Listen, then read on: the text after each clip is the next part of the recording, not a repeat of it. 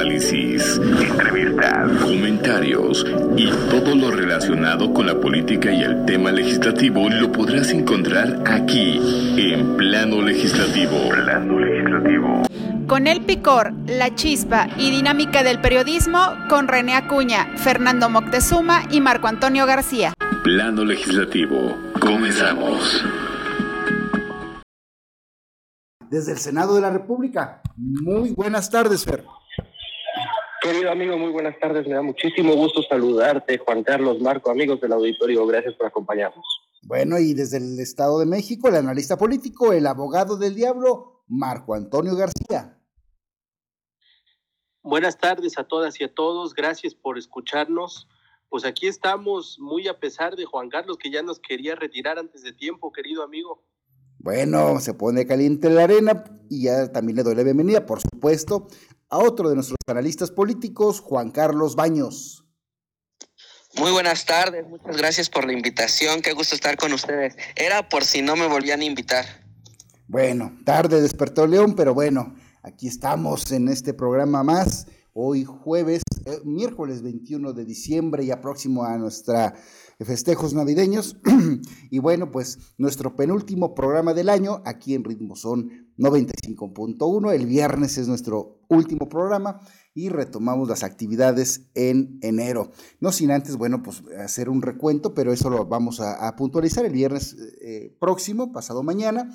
En tanto, bueno, pues este Fernando Moctezuma ayer rindió su informe, bueno, eh, se reunieron más bien los senadores y diputados con el presidente de la República dijeron que todos lo iban a apoyar, vino el júbilo, la, la, eh, emanó inmediatamente la efervescencia política y bueno, pues más tarde incluso el senador Alejandro Armenta, presidente de la mesa directiva del Senado de la República, ofreció una conferencia de prensa, le fallaron ahí algunos detalles porque lo atiborraron de tarjetas o asesores.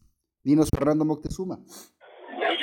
Sí, bueno, como bien dice su informe, pues ya sería su enésimo informe, ¿no? Yo creo que eh, es un presidente que se ha dedicado a hablar más que a trabajar, pero bueno, amén de ello, pues vimos a unos legisladores, legisladoras eh, entregados, eh, sin división de poderes, muy salameros, diría yo, lambiscones, tengo decir. Vaya, vaya, Fernando, lo dijiste con todas sus letras, Fernando, lo dijiste con todas sus pues, letras si son lambiscones, ¿qué, qué, qué, otro adjetivo podría decirle, amigo? A ver, no hay división de poderes, al menos con el bloque oficialista.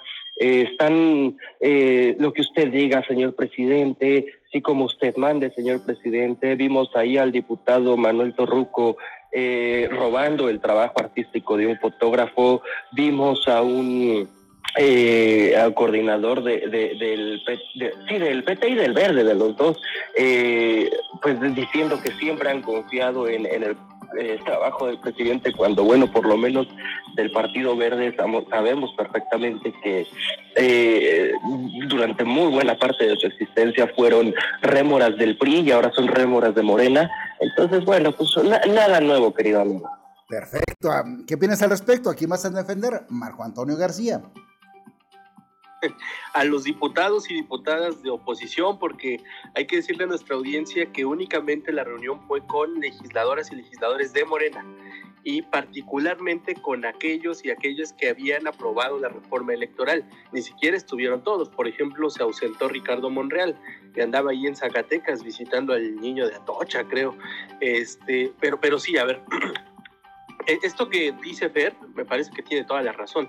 Creo que antes de este sexenio era anecdótico y hasta parecía un cuento popular la broma que se hacía de qué horas son las que usted quiera, señor presidente. Bueno, ahora sí lo hicieron realidad, ¿eh? Con el, con el cambio horario de verano, son las 7 y el presidente dijo quiero que sean las 6 y se la cumplieron. Entonces, pues qué mejor muestra de que en esta legislatura, desde la pasada en realidad, ¿eh? No hay como tal una división de poderes. Juan Carlos Baños.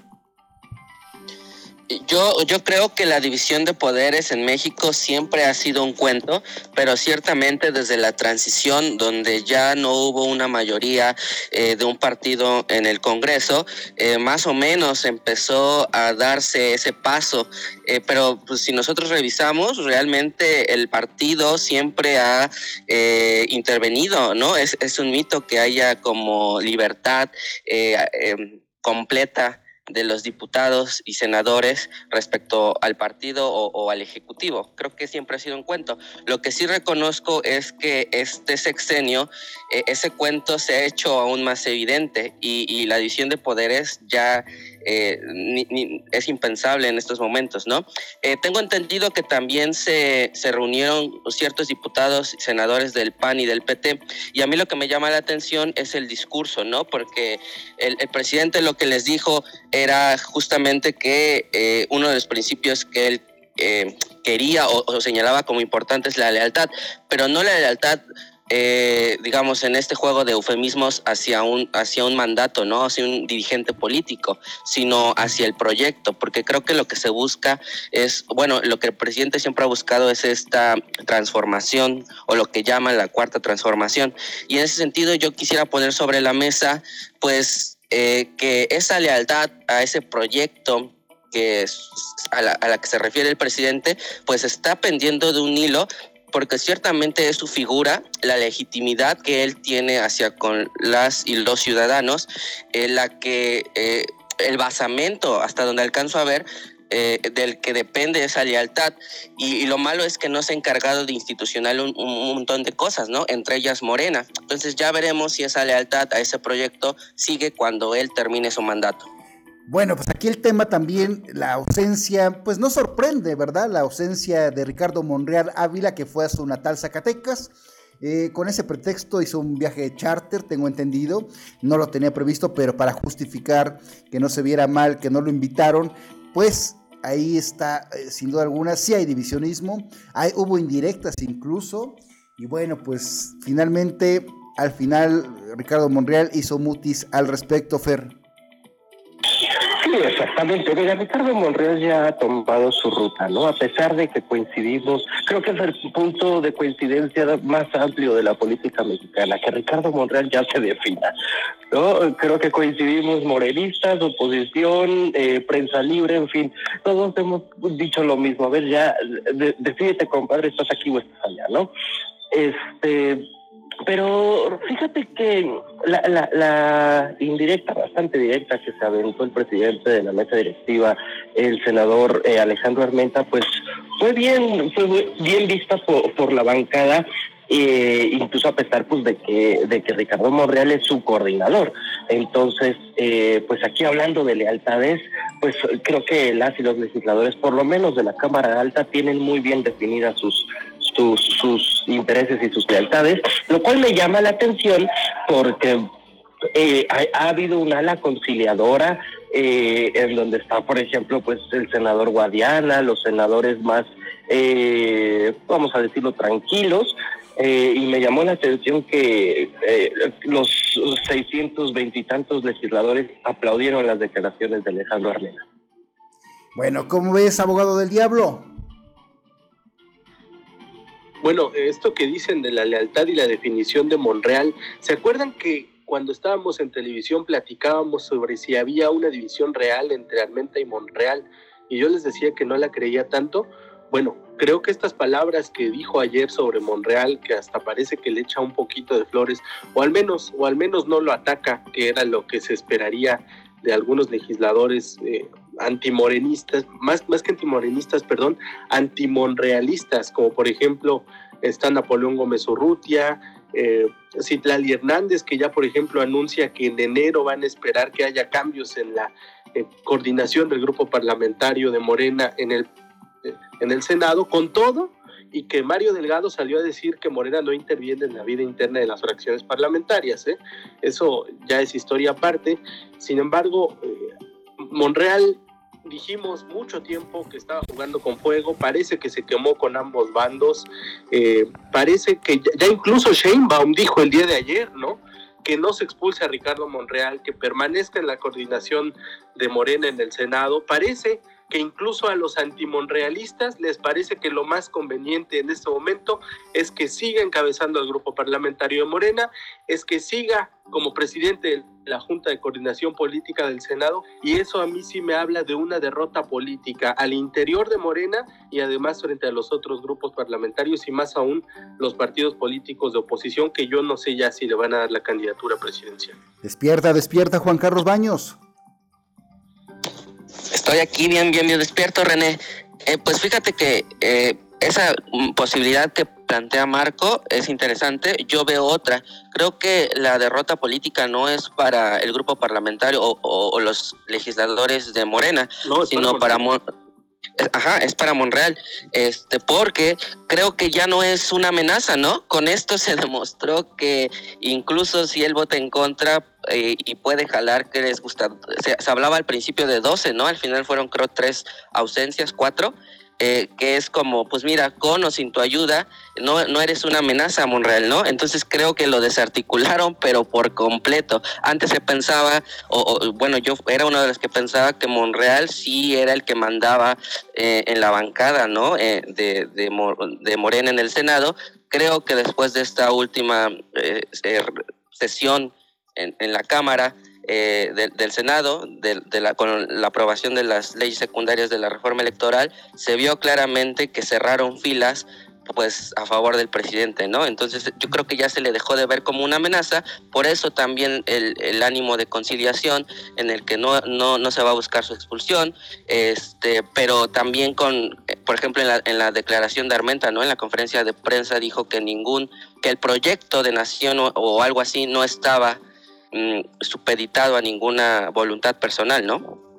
Bueno, y aquí, bueno, se está acabando el tiempo de, es decir, eh, diciembre, le quedan prácticamente 10 días a partir de hoy.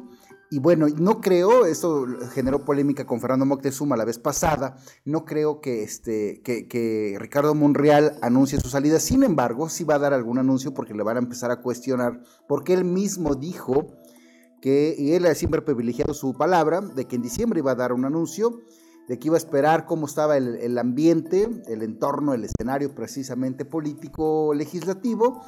Y sin duda alguna, bueno, pues yo creo que para la próxima semana vamos a tener noticias buenas o malas, no lo sé, pero yo intuyo que Ricardo Monreal, mi pronóstico para cerrar este comentario es de que el Zacatecano, el legislador morenista, aún morenista, no sale de las filas, va a negociar por lo menos la candidatura a la Ciudad de México. ¿Cómo ves, Fernando Moctezuma? Coincidiría contigo si no fuera por un pequeño detalle, querido amigo. Ah, hijo. Eh, Ricardo Monreal, si algo le sabe, ah, digo, además de lo demás en términos políticos, ah, si algo sabe de timing y de cuándo lanzar eh, las mordidas, cuando lanzar el unido, cuando de plano dejarse acariciar. Eh, entonces, la semana que entra, muchos, si no es que la, pues sí, todos, la gran mayoría de, de nosotros, de los medios de comunicación, pues bajamos las cortinas. Este, y si él quiere que su mensaje tenga eh, pues una, una mayor eh, relevancia, un mayor alcance, o lo tiene que lanzar ahorita en 15 minutos, antes de que se acabe el plano legislativo, por cierto, o lo, hasta la semana que entra, la segunda semana de enero. Porque ya a estas alturas, eh, justamente lo mencionas, quedan 10 días de diciembre, poco menos, ¿no? es 21, sí, 10 días de diciembre.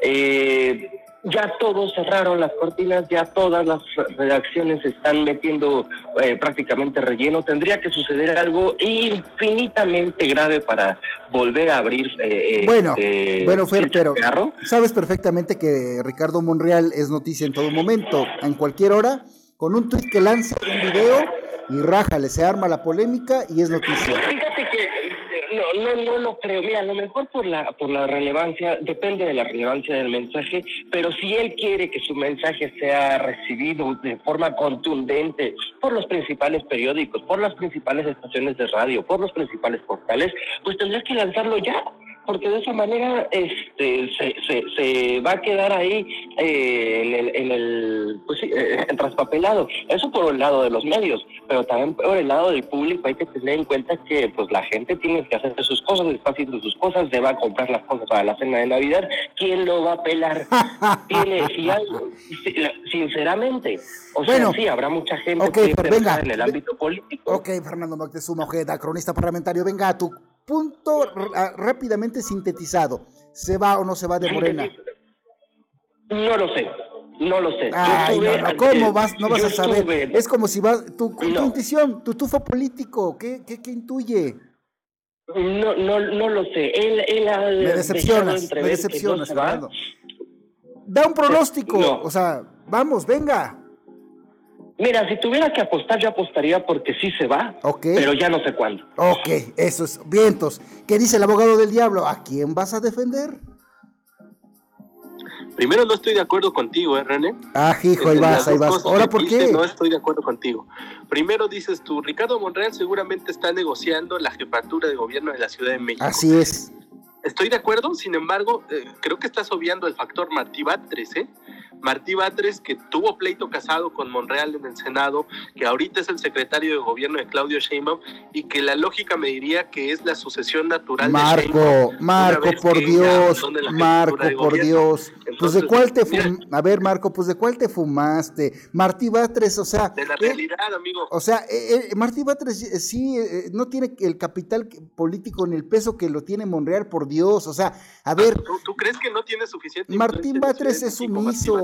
Martín Batres, mira, Martín Batres, Martín Batres es sumiso y en la Ciudad de México no ha trascendido como se esperaba. ¿Y qué es lo que necesita la 4T en este momento? Mm, no, pues imagínate, alguien Sumisión o crítica. Por eso. Bueno, a ver, tu pronóstico, Marco Antonio García. No, y, y espérame, la otra es sobre el tema del anuncio. ¿No creen ustedes que ese anuncio ya se dio? ¿Se acuerdan que el primero de diciembre Ricardo Monreal salió a decir cuando venía de regreso de la reunión interparlamentaria eh, de España, este, que por cierto yo sigo sosteniendo que eso fue turismo legislativo, ¿eh? este, pero cuando regresó de allá dijo que iba a seguir en Morena hasta nuevo aviso. Yo creo que el anuncio que tenía que hacer sobre su permanencia o no en Morena se dio ese, ese mismo día, pero como nosotros teníamos una expectativa muy alta, pues a lo mejor seguimos creyendo que iba a llegar otro anuncio. Yo creo que ese anuncio ya se dio y en ese sentido mi pronóstico sería que Ricardo Monreal no se va como él lo dijo, hasta nuevo aviso. Si se tiene que ir, sí, sí se tiene que ir. ahí en Morena no puede seguir, pero yo no sé si va a ser a la oposición. Ay, bueno, está bien. Está medio ambiguo tu respuesta, lo tengo que decir, pero bueno, hay que ver si se va o no se va este Ricardo Monreal, eh, si se va o no se va, eh, lo va a decir el tiempo, pero bueno, Juan Carlos Baños.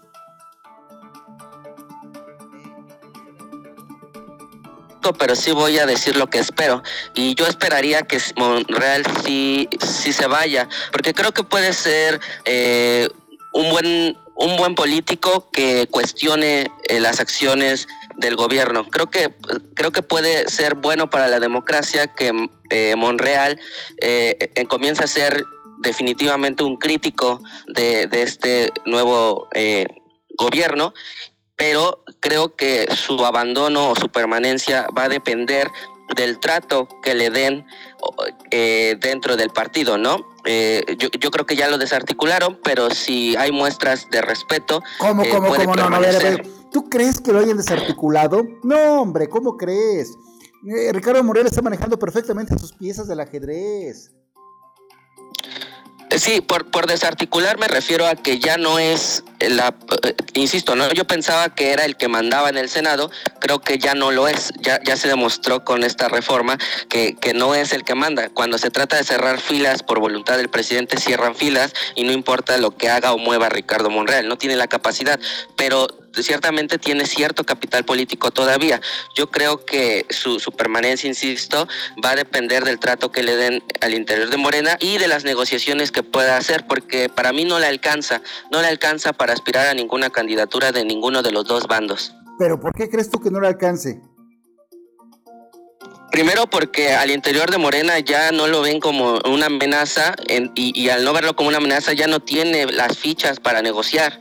Y después, eh, eh, en la oposición, mi, visión, mi percepción es que muchos, eh, por ejemplo, tienen perfiles al interior de, cada uno de los partidos que están luchando y que además llevan cierta trayectoria, ¿no? Y no van a permitir que Ricardo Monreal se les meta a la fila así como así, además de que no lo ven todavía como alguien que convencido de estar con ellos, ¿no? Por eso, por ejemplo, las declaraciones de Claudio X González, ¿no? Que, que dice, pues ya defínete, entre otros eh, personajes de la oposición, incluso dentro de los legisladores que, que le han dicho eso, ¿no? exactamente. O sea, creo que, insisto, ese es el punto en el que conversemos todos los que estamos de alguna manera inmersos en la política, es decirle a Ricardo Monreal, ya decidete, compadre. Exactamente, pero bueno, Juan Carlos, ¿se va o no se va a Ricardo Monreal? Punto. Yo espero que sí. Perfecto, bueno, vamos a ver si es cierto. Mientras tanto, Fernando, tú estuviste, insisto, en el desayuno con Alejandro Moreno Cárdenas. No es este, no, creo que sea tu compadre, pero bueno, eh, eh, sigue dando de qué hablar y otros senadores se pronunciaron, otros personajes de la política y están amagando con renunciar. Eh, vamos, es un tema que sigue dando de qué hablar porque es el PRI finalmente, ¿no? es correcto, querido amigo. Te, te, reitero que yo no tengo este, compadres políticos. Pero sí, efectivamente, ahí estuvimos, organizaron un desayuno con, eh, reporteras, reporteros que cubrimos las actividades del PRI, eh, y él refrendó esa misma mañana que no se, que no tiene intereses ni aspiraciones de prolongar su presidencia más allá de agosto del año que entra, que es cuando corresponde por estatutos. Sin embargo, a ese mismo día, a la tarde, va y cambia los estatutos. Entonces, esos son dobles mensajes. Yo eh, me comuniqué de inmediato con, con, mis fuentes al interior del PRI y me dicen que, que, no, se, que no hubo ese tipo de, de cambios. Ya te lo comentaba ayer, que lo único que hicieron fue agregar la palabra hábiles al periodo de 90 días. Ahora son 90 días hábiles, lo que sí, pues evidentemente prolonga eh, un, un, un proceso, pero sin embargo, no, eh, no, no ha dado señales claras de que quiera permanecer en la presidencia. Bueno, pues yo intuyo, pronostico, presagio que puede haber un nuevo instituto político. ¿Qué dices en ese aspecto, Fernando Moctezuma? Depende, mira, institutos políticos, instrumentos políticos siempre va a haber. Por ahí tengo entendido que incluso un ala del bloque opositor estaría fraguando algunas cuestiones, eh, justamente con Claudia X González y con todo este movimiento de UNE y Unidos y el nombre que le han puesto cada vez que necesitan relanzarlo. Eh, sin embargo, pues sería de nueva cuenta de estos chiquipartidos al estilo de redes sociales progresistas, Nueva Alianza, este, en fin, todos estos partidos que ya hemos visto que nacen, están en una elección, pierden el registro y bueno, así se la llevan haciendo negocios, ¿no? Bueno, vamos a ver, Marco Antonio García, rápidamente antes de irnos a un corte promocional, ¿va a haber o incluyes un nuevo instituto político? la verdad yo no lo veo, pero sí me interesa saber por qué tú sí. ¿Qué sabes tú que deberíamos saber nosotros sobre la existencia de algún nuevo partido político? No, bueno, pues eso es hasta cierto punto natural, amigo. ay, por Dios, eh, claro, Marco. Es, ay, Fernando, ponle en su lugar. venga, venga. no, pues mira, yo no soy nadie para poner en su lugar a nadie, pero sí es hasta cierto punto natural. Cada vez que se acercan nuevos procesos, nuevos comicios, eh, pues hay figuras políticas, figuras empresariales que quieren su rebanada del pastel y por eso te digo, o sea, por eso... Pero el caso particular es, es que René habla de que el PRI se divida y, que del PRI surja nuevos es mira, yo no tengo, no, no tengo certeza eh, y sería una irresponsabilidad de mi parte decirles va a suceder A, B y C. Sin embargo, es, eh, te insisto, es hasta cierto punto natural, una vez que también vemos ciertos eh, sesgos de divisiones al interior de la Alianza por México. no me sorprendería, insisto, y quiero puntualizarlo muchísimo, no tengo una información eh, concreta, pero es natural que se quieran eh, salir otros nuevos partidos de, de, esta misma ala y no es exclusivo del PRI, también hablaría del PAN y de lo que queda del PRD.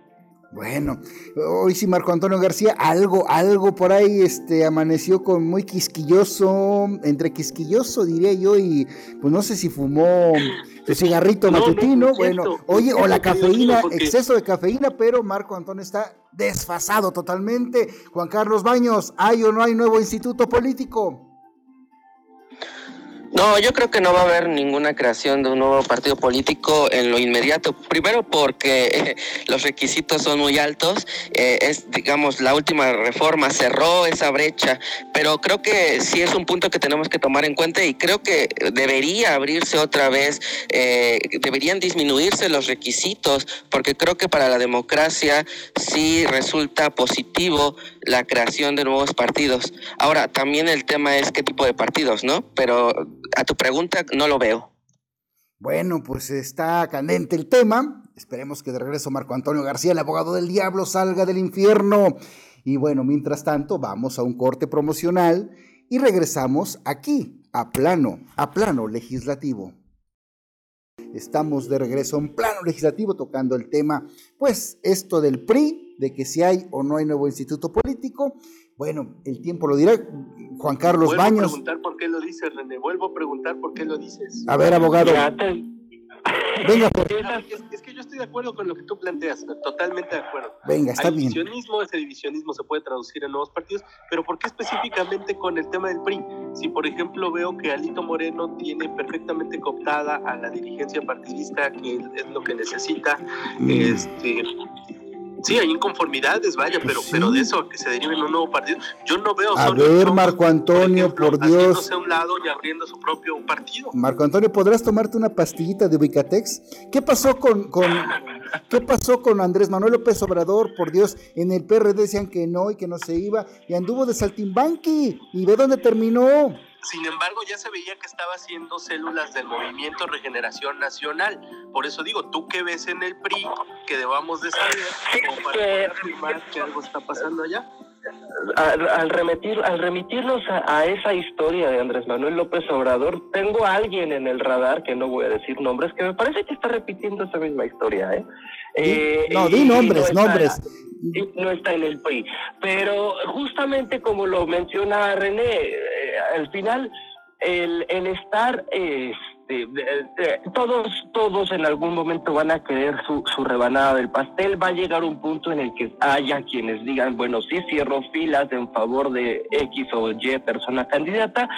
Sin embargo, va a haber algunos que digan, no, yo me voy a, a, hacer independiente o yo voy a crear mi propio partido porque en el partido en el que estoy, llámese PRI, PAN, PRD o Morena, no me están dando eh, el lugar que, que, que podría, podrían considerar que les corresponde. Ahora ya sospecho también de Tifer. Ave María Purísima, no, bueno. ¿Saben algo que no nos quieren decir a nosotros? Pero está bien, lo respeto. Marco Antonio, si era tu compadre Fernando, por Dios, tu, tu super no, hombre, mira, yo sí soy, fíjate, ahí sí, sí soy compadre de Marco Antonio García. ¡Ájale! Órale, no, Sí, bueno. Ahí, ahí sí, Vengan por los supuesto, destapes, gusto mucho los orgullo, destapes. Pero, pero, a ver, eh, no hay que ser pitonizo, nomás hay que ponerle atención a cómo está, a cómo se desenvuelve la coyuntura política actual, pero también la historia a lo largo de los años eh, en términos políticos. Bueno, aquí me llama la- poderosamente la atención. Juan Carlos Baños, pues es experto también en el tema, por algo está en plano legislativo, y dice que se requieren muchísimos requisitos y que ya cerraron la brecha. Que ¿Qué, intuyes o qué quisiste decir con eso, Juan Carlos Baños? ¿Que es imposible a estas alturas la creación de un nuevo partido político? Ah, qué buena pregunta, René. Pues mira, eh, la ley dice que la creación de un partido político es cada seis años después de una elección presidencial, ¿no? Eh, y para eso tienes que juntar un montón de gente y hacer un montón de asambleas. Eh, y quienes pueden juntar ese montón de gente, eh, creo que es el 3% de la lista nominal, eh, pues simplemente no son personas como yo, ¿no? O, es decir, los últimos ejemplos de, intentos de creación de partidos o han sido de instituciones eclesiásticas, de iglesias o de expresidentes. Entonces, si alguien tiene... O de las dos juntas, saludos a la alianza. Exactamente, ¿no? De las dos juntas, empresarios, etcétera. Es decir, si alguien puede crear un partido político, solamente es quien tenga esa cantidad de capital económico y de capital eh, político unidos, ¿no? Eh, y además los tiempos eh, no le dan, pero aún así esos intentos ven que han eh, resultado, ¿no? Por ejemplo, el, intento de creación del partido de Felipe Calderón y Margarita Zavala, al final lo echó para atrás el tribunal. Entonces yo creo que es muy, muy, muy complicado crear un partido político por nuestro diseño institucional y yo creo que sí es pertinente poner en el centro del debate eh, si, si, si, es necesario eh, disminuir esos requisitos, porque creo que un sistema democrático también tiene que ser un sistema plural y competitivo en el sistema de partidos políticos.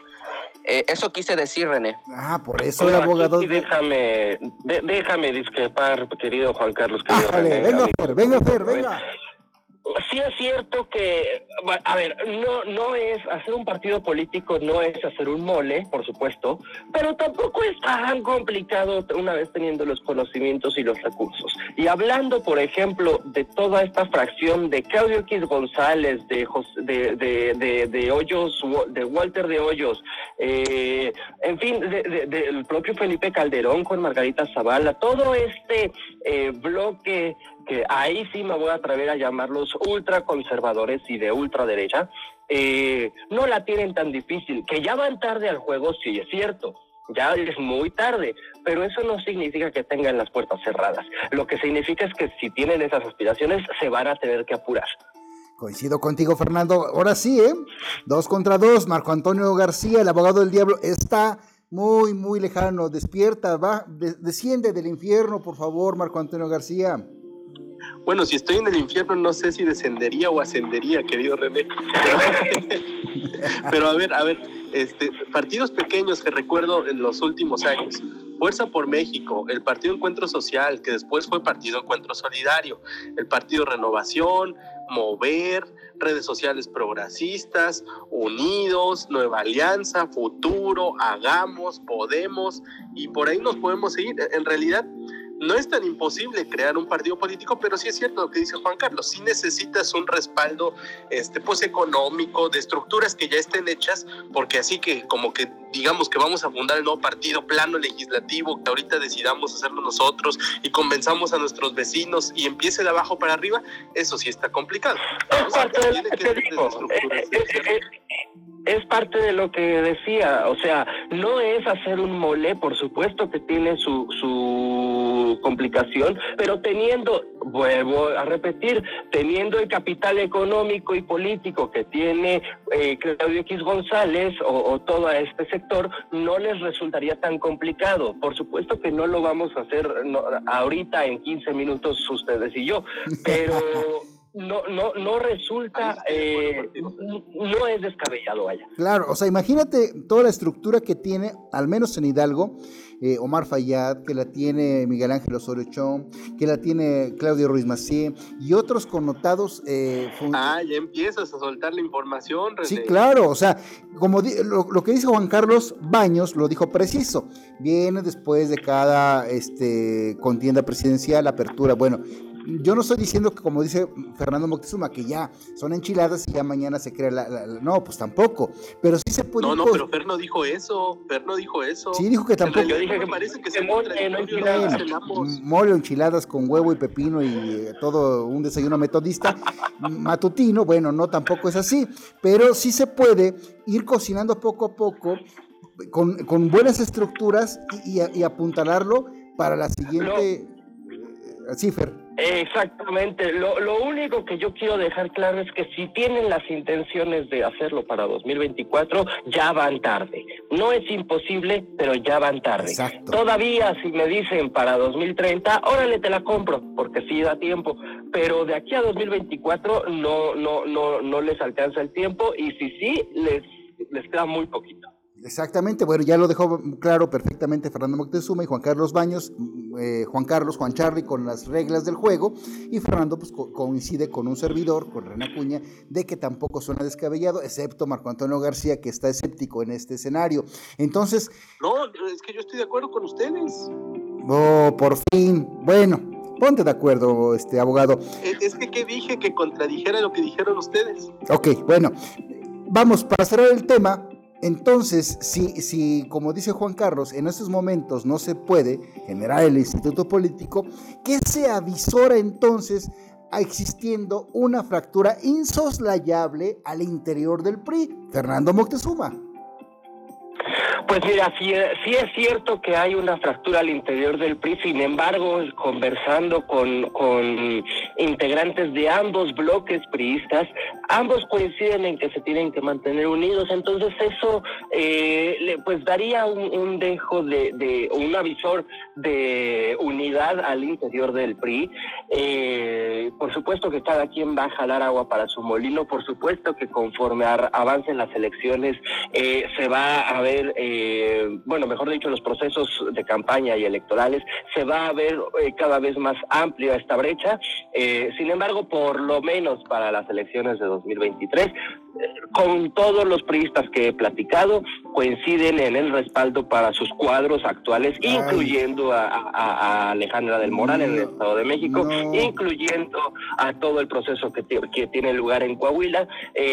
ya vimos que, quien que la más eh, bueno, quien aspiraba también a la candidatura del Estado de México, que era Ana Lilia Herrera, también ya dio el espaldarazo a Alejandra del Moral. Vemos una unidad al interior de, del PAN y del PRD, cosa que se atojaba un poco complicado hace un par de meses. Entonces, Actualmente creo que sí se está eh, formando ya un, solo cinturón, vamos a decirlo, eh, para respaldar los cuadros que corresponden para 2023. Ok, ok, bueno, eso es lo que te dijo en tus fuentes y lo que pues obviamente el lenguaje político, bueno, pues sí, yo voy a decir al aire que te estimo mucho y que XL, pero detrás del micrófono hay discrepancias, bueno, pero ese es un ejemplo, obviamente, ¿no? Sabemos que aquí nos llevamos muy bien, pero eh, Fer, o sea, la pregunta concreta, ¿qué avisoras tú como periodista, como comunicólogo? Porque si hay una fractura, obviamente es lógico que te van a decir que la unidad, ese ya es el pan nuestro de cada día, el lenguaje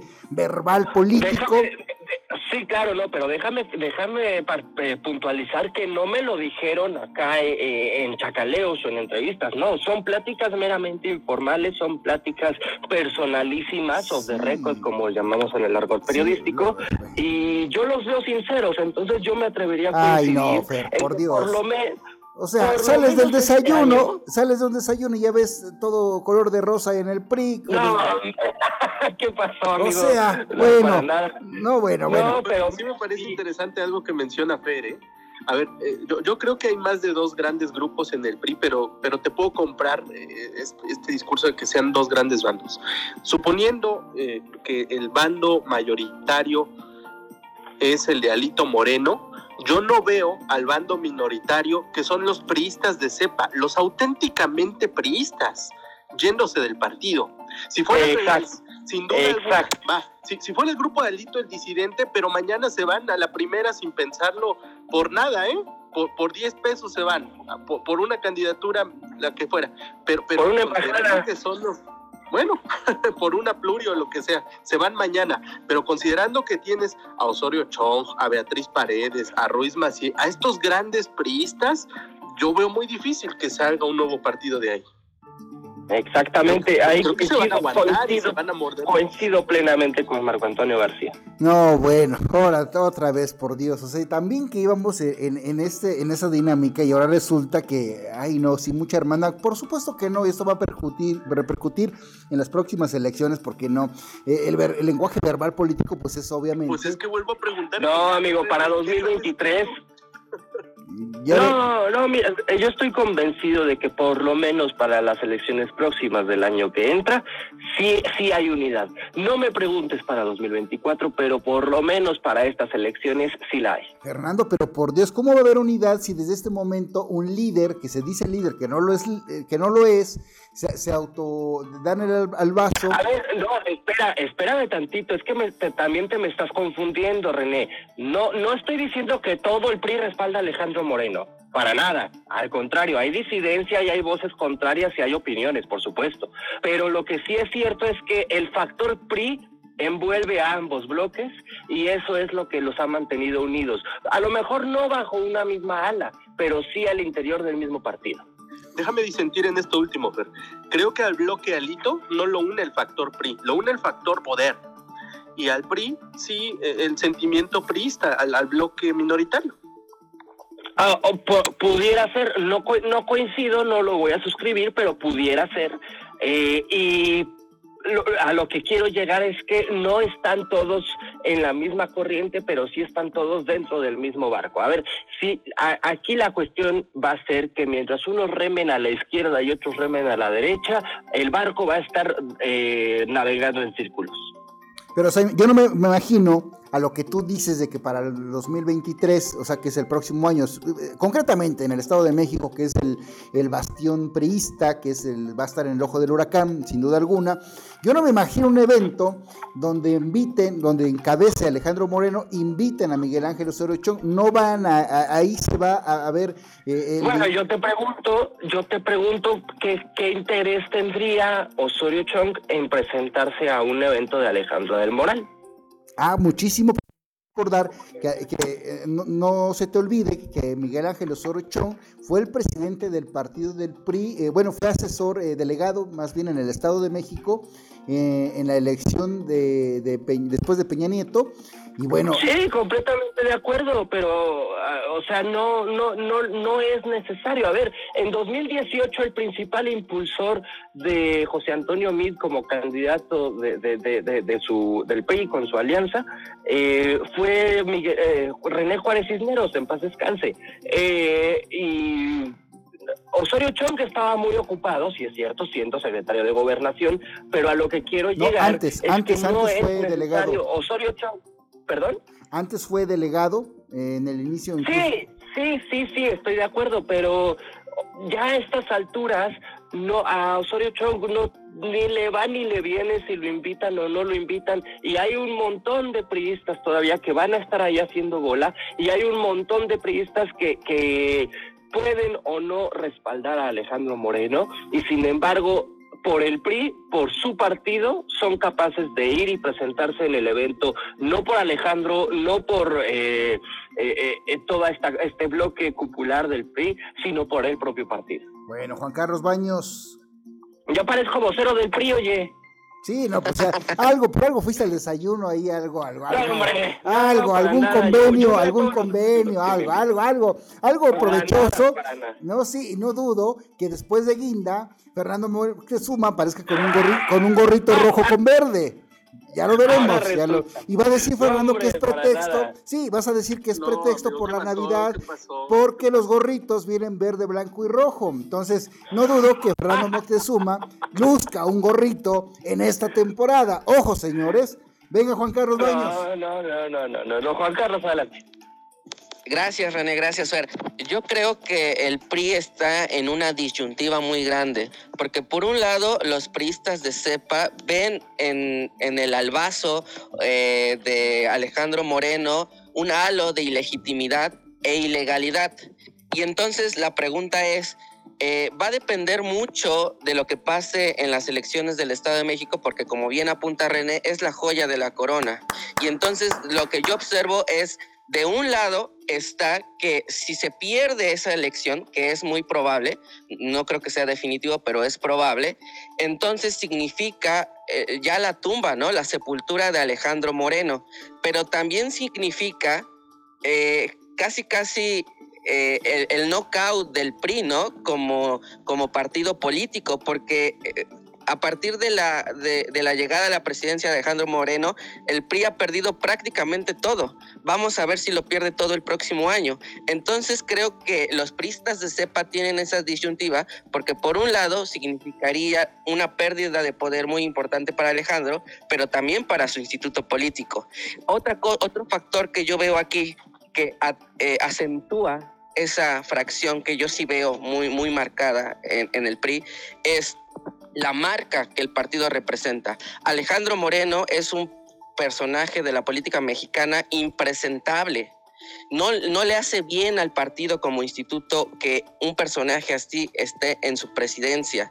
El, el, PRI ya está muy desgastado. Entonces lo que se están jugando es o renovamos al partido y cerramos filas, pero ¿cómo vamos a cerrar filas si eso implica una negociación con personajes como ellos y todos los de la cúpula partidista que ahorita están capturados? ¿O decidimos abandonar el barco por más imposible que eso se avisore y nos planteamos cómo regresar al juego? Y entonces ahí sí veo una posibilidad francamente no probabilidad, pero sí posibilidad de que busquen, eh, eh, no sé, hacer otro partido, ¿no? Pero creo que eso, esa es la gran disyuntiva. Si reformar al PRI y otra vez darle una nueva imagen que es dificilísimo también, o de plano ya darlo por perdido. Pero insisto, eso va a depender de lo que pase eh, principalmente en la elección del Estado de México. Creo que esa va a ser la gota que puede inclinar la balanza. Efectivamente, y como lo dijo Claudia Riz ¿cómo va a confiar la gente en el PRI si pues imagínense, si nuestro mismo presidente pues da el vaso y hace caprichos, ¿cómo va a confiar? E, e, eso es un mensaje muy, claro, lógico, y, este, y que va a permear, aunque dice Fernando Moctezuma hoy ya con su gorrito verde, blanco y rojo, de que bueno, que va a haber unidad. Pues válgame, ¿qué unidad? Yo no lo intuyo así de esa manera. Te, insisto, para empezar, no, ya sé que el día de hoy parezco vocero del PRI, sin embargo, no, jamás lo voy a hacer. Mira, ay, ay, ay, ay, ay reitero, reitero que la unidad no es en torno a Alejandro Moreno, no es en torno a una sola persona, ni siquiera una candidatura, es en torno al emblema, al membrete que representa el PRI, justamente como lo dices, para estos priistas, para esta, para Beatriz Paredes, para Claudia Ruiz Maciel, para Osorio Chong, para, eh, bueno, hasta para el propio Añorbe, el senador Añorbe, que ha sido uno de los senadores más ambivalentes aquí en la Cámara Alta, hasta para él, eh, la, la unidad es en torno al PRI, no en torno a Alejandro Moreno. Y una vez que Alejandro Moreno eh, se quiera ir, o mejor dicho, perdón, eh, que le corresponda irse, entonces sí va, va, va a, eh, a haber una ola, que deberá haber, mejor dicho, una ola de, de, renovaciones. Pero por lo pronto yo no los veo, sí hay divisiones al interior, pero no los veo disolviendo el partido. ¿eh? Oigan, oigan, eh, a lo mejor no disolviéndose, pero sí podemos coincidir tal vez todos los que estamos aquí y seguramente las personas que nos escuchan, en que estamos viendo al PRI consumirse a sí mismo, ¿no? En facciones, en grupos. Lo cierto es que, que estos grandes viejos priistas de poco pueden quejarse sobre el actuar de Alito Moreno, ¿eh?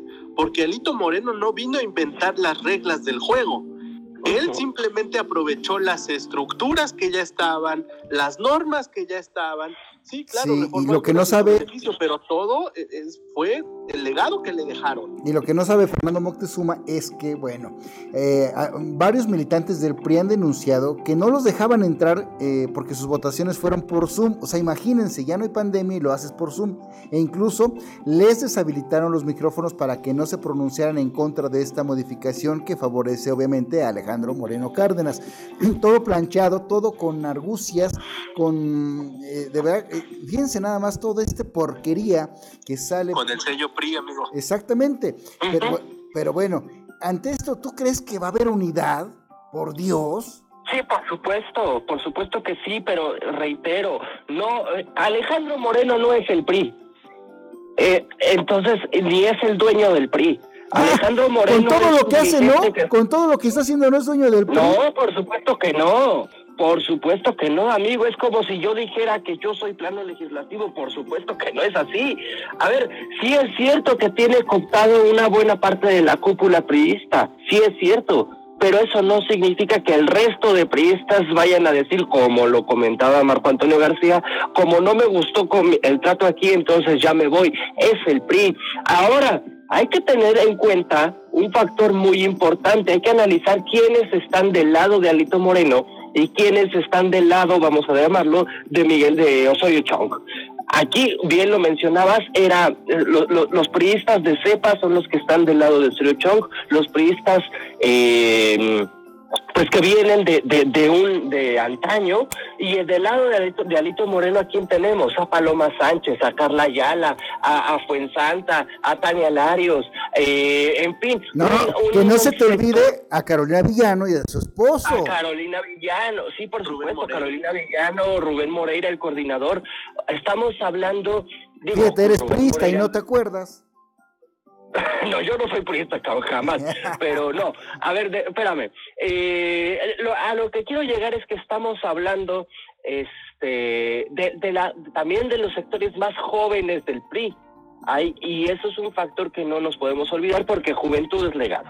Mira, ¿tú crees a ver, para cerrar este, este, este bloque, ¿tú crees que, que, ok, te la voy a comprar, te voy a dar el beneficio de la duda, de la aceptación más bien, de que bueno, va a haber unidad y que todo está, y ya no está desencantilado el escenario político en el PRI, al interior, sobre todo, bueno, bla, bla, bla, bla, Oye, bla. pero es que creo que, creo que solo es una cuestión de palabras, porque al final Fer no está diciendo que sí vaya a haber unidad, sino apariencia de unidad, que no, es lo mismo. Fernando dijo que... La apariencia de unidad es suficiente. Pues, ¿qué no estás escuchando, Marco, por Dios?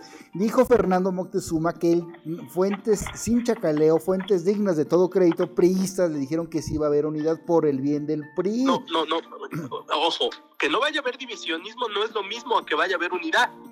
Punto para Marco. Ay, por Dios, o sea, ya me hicieron enojar. A ver, espérame. Eh, todo es en torno a la marca, como decía Juan Carlos, es en torno al sello. Es, exactamente.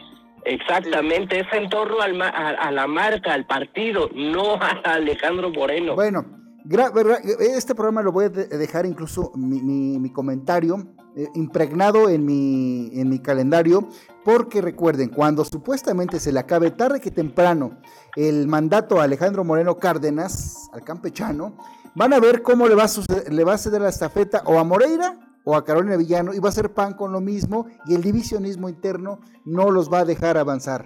Conste. ¿eh? Puedo estar de acuerdo con eso que dices. Puedo coincidir contigo, sí. Vaya, bueno, Juan Carlos Baños. También coincido contigo, René. Creo que ahorita se están disputando el partido y va ganando la fracción de Alejandro. Exactamente, y yo no defiendo a nadie, pero ahí están los, los registros. Claudia Ruiz Macié es afín. Es su compadre Alito, Fer. No, al contrario. Este, yo, yo no defiendo a nadie, pero cuando Claudia Ruiz Macié estaba en el PRI, ella, ella sin ningún problema se, dio la estafeta, sin trampas, eh, sin ningún tipo de situaciones que, que, empañaran en la imagen del PRI, contrario totalmente a lo que está haciendo la dirigencia nacional. Entonces imagínense, si esto es lo que estamos comentando un poquito a nivel eh, la cúpula, qué va a pasar en las estructuras reales internas de cada municipio, de cada base militante, de cada estado de la República afines al partido. Morena. No va a pasar nada. Eh, eso es, eso es un gran punto el que tiene René, porque para mí el PRI era un partido altamente institucionalizado, del que Alito Moreno sí se aprovechó de las estructuras existentes, como dijo Marco, pero que poco a poco, debido a, a, ese ejercicio del poder, ha roto varios códigos institucionales. Exacto. Entonces yo sí, yo sí concuerdo con René que no es lo mismo la presidencia de Alejandro Moreno que las anteriores. Las anteriores, sobre todo cuando la ostentaban pristas de respetaban esos códigos que Alejandro Moreno está rompiendo. Ah, nos queda muy poco tiempo, pero yo quiero puntualizar algo muy importante y Alejandro Moreno es el único dirigente del PRI al que los ex dirigentes le han pedido, oye, ya bájale. Eso no lo podemos dejar de, de lado. Vaya, ya por lo menos le pusiste maquillaje a tus declaraciones de hoy. ¿Cuál maquillaje, hombre? Pues siempre he dicho lo que, lo que pienso. No, no, no, no. Tú siempre, eh, ajá, como tu columna está muy buena, pero del dicho al hecho hay mucho trecho. Empezaste defendiendo muy al no, PRI. Pues, mi trayectoria habla por mí mismo, amigo. Tan es así que tu gorrito hoy luce entre verde, blanco y rojo con el pretexto de la Navidad. Pero bueno, todos sabemos que por ahí también tienes tu corazoncito guinda, así que bueno. Y, no dudemos. Defínete, René, defínete. vas a ver, es que así, está. Así, no, así está Fernando Moctezuma. así está. una acusación me parece un halago el decir que Fer es una persona objetiva. Mm, justamente, efectivamente. Así hay que tomarlo, Fer. Ya, ya veremos. y... no descarten, no descarten que Fernando Moctezuma pues esté ahí con Godiana en su próxima campaña, porque eso también su patacho. Y bueno, Fernando es un, el ajojoli de todos los moles, un saltimbanqui. Y bueno, ya lo. Chapulir me van a decir, no hombre, para nada a mí. El candidato, el, senador y virtual candidato al a la gubernatura de Coahuila, eh, Guadiana, me tiene todo mi respeto, por supuesto. Cuando me lo encuentro lo saludamos con muchísimo gusto, pero hasta ahí, hombre. A ver, lo cortés no quita lo valiente, pero eso sí lo tengo que dejar muy claro. Yo no tengo amistades políticas con nadie. Bueno. Sí, que fuera René Acuña. Que fuera René Acuña. No, bueno, a ver si me están echando un montón. En este cerrojazo increíble portentoso de, plano legislativo. Bueno, el tiempo se nos ha consumado, de verdad. Eh, estuvo muy bueno el programa con muchísimos temas que han quedado incluso en, mm, en el tintero para el viernes. Este, le agradecemos enormemente al ingeniero Sergio López Colín, gerente de 95.1 Valle de México, por el espacio a, eh, eh, plano legislativo. Y bueno, Fernando Moctezuma está en el Senado de la República. Muy buenas tardes. estoy en el Senado de la República, me voy corriendo a la Cámara de Diputados, arroba Fer Moctezuma o en todas las redes sociales, por ahí seguimos platicando. Que tengan excelente tarde. Muchas gracias, Marco Antonio García, desde el Estado de México. En Twitter me encuentran como arroba García Pérez-bajo. Gracias amigos de Ritmo Son por confiar en este proyecto y gracias a toda la audiencia que nos sigue escuchando. Gracias y Juan Carlos Baños. Un placer estar con ustedes, un saludo a la audiencia y muchas gracias otra vez. Gracias, gracias, gracias de verdad. Muchas gracias a todas y todos ustedes. Que pasen un excelente miércoles. Se despide de ustedes René Acuña, el amigo de todos ustedes. Y nuestras redes sociales están en planolegislativo.com. Ahí también está adherido Juan Carlos Baños, Marco Antonio García y por supuesto nuestro cronista parlamentario Fernando Moctezuma. Agradecemos el gusto, enormemente el gusto de su atención. Nos vemos el próximo viernes aquí en 95.1 en punto de las 12 del día. Que pase. Muy buenas tardes. De esta manera llegamos a la parte final de esta emisión de Plano Legislativo. Nos escuchamos en nuestra próxima emisión.